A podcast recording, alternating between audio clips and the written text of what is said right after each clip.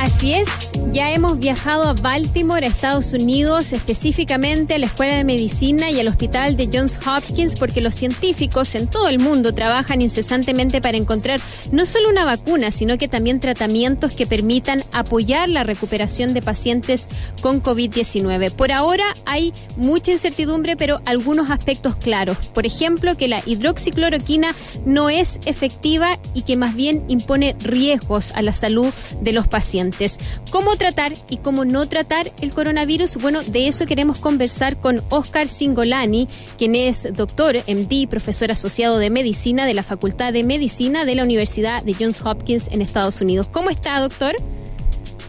¿Qué tal? ¿Qué tal? Buenas tardes. Muchas gracias por tenerme. Muy bien aquí.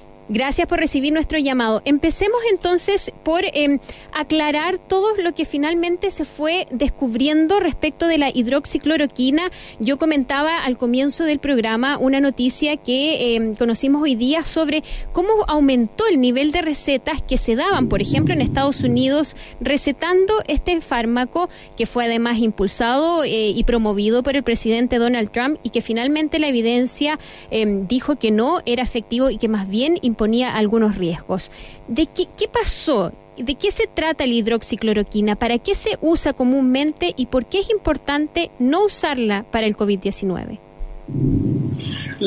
Es muy bueno lo que usted eh, señala. La hidroxicloroquina es un fármaco que se usa como un antiinflamatorio en algunas enfermedades autoinmunes. Se usa como adyuvante y a veces como primera droga eh, en, en, enfermedades como el lupus, como la artritis reumatoidea, y también tiene un efecto para prevenir la malaria en el África. Entonces, eso, la cloroquina y la hidroxicloroquina, son dos sustancias que se dan a dosis bajas para prevenir eso. El problema con la hidroxicloroquina es que para muchísimas eh, enfermedades virales, para distintos virus, ha mostrado ser efectiva en prevenir la replicación de los virus, pero en, lo que nosotros llamamos in vitro, o sea, en un tubo de ensayo. Cuando en otros virus anteriores, como por ejemplo el, influenza eh, se, ha, probado, eh, entonces eh, se vio que si bien inhibe in vitro, no se vio ningún efecto in vivo. O sea, cuando los pacientes lo tomaban, no había ningún efecto para nada. Y eso es lo que pasó en la hidroxicloroquina. Lo que pasa es que se hicieron estudios muy precoces, sin grupo control, eh, con pocos pacientes y un poco desprolijos. Y esos estudios dieron inicialmente en Europa eh, un efecto beneficioso. Pero no se hicieron grupos controles temporales. Y esto quiero explicarlo para que se entienda. Cuando alguien prueba una medicación, trata de al mismo tiempo, con la misma clase de pacientes, dividirlos y darles a un grupo la medicación y a otro grupo algo activo, algo, perdón, placebo, que no es el compuesto activo, sino eh, una medicación que no tiene ningún efecto. Entonces esos pacientes se siguen y se ven los efectos. Los primeros estudios que mostraron resultados positivos de la hidroxicloroquina simplemente fueron estudios que le dieron a algunos pacientes y después, después de ver que a esos pacientes les había ido bien, los controlaron con otros pacientes de otro lugar, en otro tiempo, y en realidad no fueron pacientes que tenían las mismas características. Eso puede llegar a confundir. A mí, más que negar y decir que la hidroxicloroquina no sirve, me gustaría decir que hasta ahora no hay ningún estudio que haya demostrado que sirva.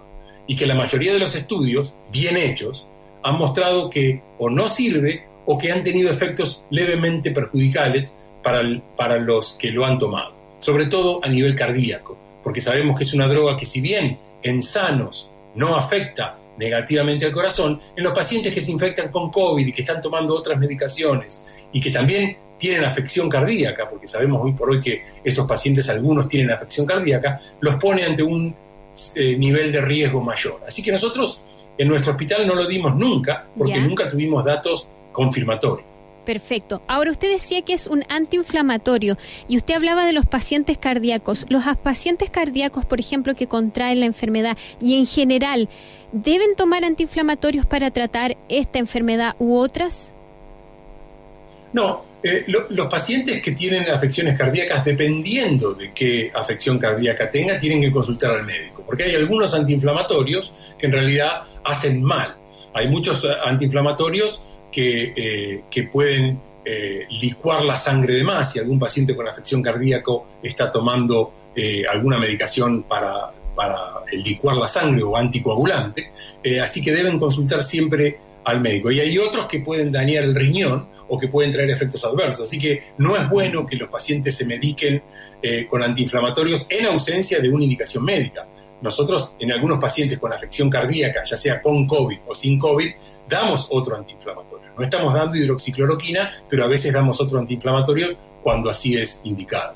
Perfecto, o sea, va a depender entonces del paciente, de las características particulares del paciente, qué tipo de antiinflamatorio dar, pero en este caso la hidroxicloroquina entonces está descartado. Es súper importante y súper interesante lo que pasó en el caso de la hidroxicloroquina, que ya lo decía, fue promovida por el presidente Donald Trump, porque según la información que conocimos hoy día de, la, desde la FDA y también desde los Centros eh, para el Control y la Prevención de Enfermedades de Estados Unidos, este aumento que hubo entre marzo y abril en Estados Unidos en el número de recetas que se daban con este medicamento, en que incluso médicos que usualmente no recetaban y no tenían una razón para estar recetando este, este medicamento lo comenzaron eh, a hacer.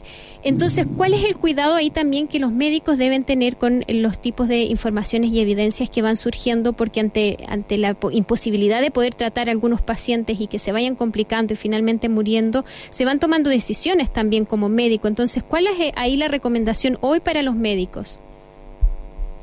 La recomendación para los médicos es que cada vez que sale un trabajo, eh, hay que pensar que ese trabajo hay que leerlo no solamente... el problema con la pandemia, vamos a ir un escalón más atrás, el problema con esta pandemia es que todo trabajo que sale eh, se publicita mucho, por una cuestión obvia, eh, y se sale mucho en las noticias en los medios. Y los médicos que estamos muy ocupados, desafortunadamente, a veces no nos tomamos el tiempo para leer el artículo y para leerlo bien. Gran parte de los artículos que salen publicados, si uno lee la noticia, dice algo, si uno lee el título del artículo, dice otra cosa, y si uno lee la letra chiquita del artículo, en realidad se da cuenta que el artículo no es tan perfecto. Y a veces hay que esperar más de un artículo sobre el tratamiento. Hay que esperar dos, hay que esperar tres para saber realmente si, si es útil.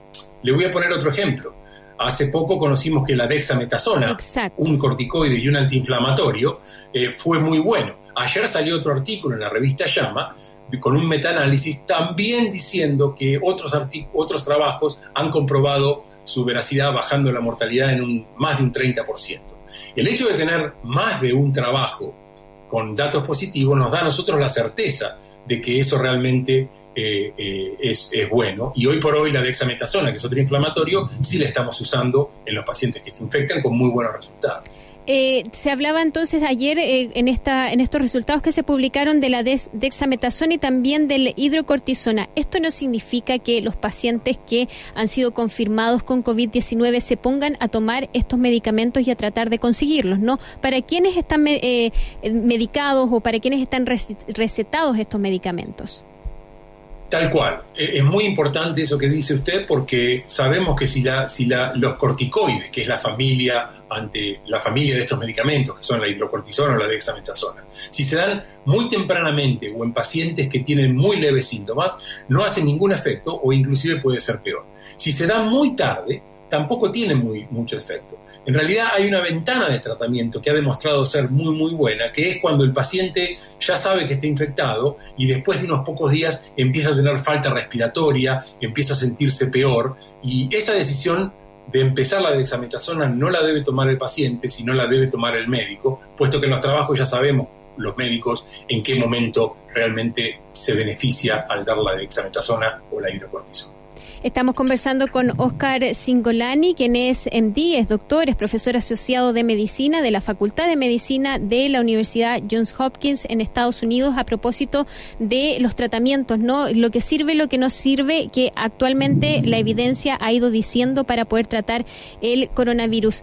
Doctor, eh, ¿qué pasa, por ejemplo, con eh, otros tratamientos como eh, el uso de plasma convaleciente, que en Estados, Unidos también hay, hay un poquito de divergencia al respecto? En nuestro país, al menos eh, algunos resultados preliminares indican que es bastante exitoso, digamos, eh, preliminar, súper preliminarmente. Pero ¿qué pasa con esos otros tratamientos, como el usar plasma de personas que ya se han recuperado para poder estimular la respuesta inmune en pacientes que no han podido o no están pudiendo con la enfermedad? El plasma es un, es un tratamiento que nosotros también hemos visto resultados positivos y lamentablemente es un poquito más complejo que otros tratamientos, porque como esto es un virus nuevo y vamos aprendiendo a medida que avanzamos, nos hemos dado cuenta de que aquellos pacientes que reciben plasma convaleciente con títulos de anticuerpos altos y lo reciben en forma precoz, realmente tienen un efecto beneficioso. Y aquellos que tienen títulos bajos de anticuerpos en el plasma, eh, eh, hablo del, plasma donante, en realidad ese plasma no es tan efectivo. Y si se da muy tarde, ese plasma tampoco es tan efectivo. Lo que nos falta del plasma es un resultado de un trabajo realmente bien hecho, comparativo con, con, grupo control, que es lo que yo decía que estábamos esperando de la hidroxicloroquina. Pero lamentablemente eso ha sido muy difícil por el mismo motivo, esa eh, eh, eh, ansiedad por dar un tratamiento, esa percepción de que el tratamiento es bueno, nos ha hecho ahora tomar conductas de dar el plasma y de aprobar el plasma sin todavía tener resultados controles. Entonces, yo soy muy cauto. Si usted a mí me pregunta qué es lo que pienso, por los datos que he analizado, pienso que es bueno y que sirve. Pero si soy purista, por así decirlo, no hay ningún tratamiento, no hay ningún resultado publicado con estudios controlados perfectamente hechos como para realmente decir sin duda alguna de que sirve. Sabemos que aquellos pacientes que donan plasma con altos niveles de anticuerpos y ese plasma se infunde en forma precoz, realmente ha arrojado buenos resultados. Así que somos positivos de que pronto vamos a tener la conclusión final. Doctor, nos quedan 30 segundos y nada más que preguntarles, ¿es el coronavirus, como algunos han dicho, una enfermedad vascular debido a la inflamación generalizada que produce en órganos donde hay muchos vasos sanguíneos? Eh, ¿qué, perspectiva tiene usted sobre eso? Muy cortito.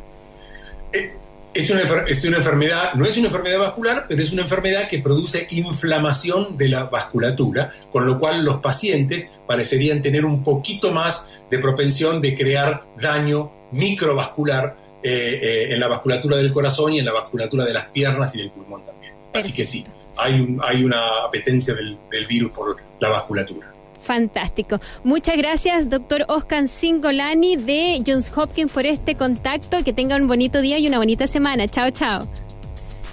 Muchas gracias. Hasta luego. Buenas noches. Y nosotros nos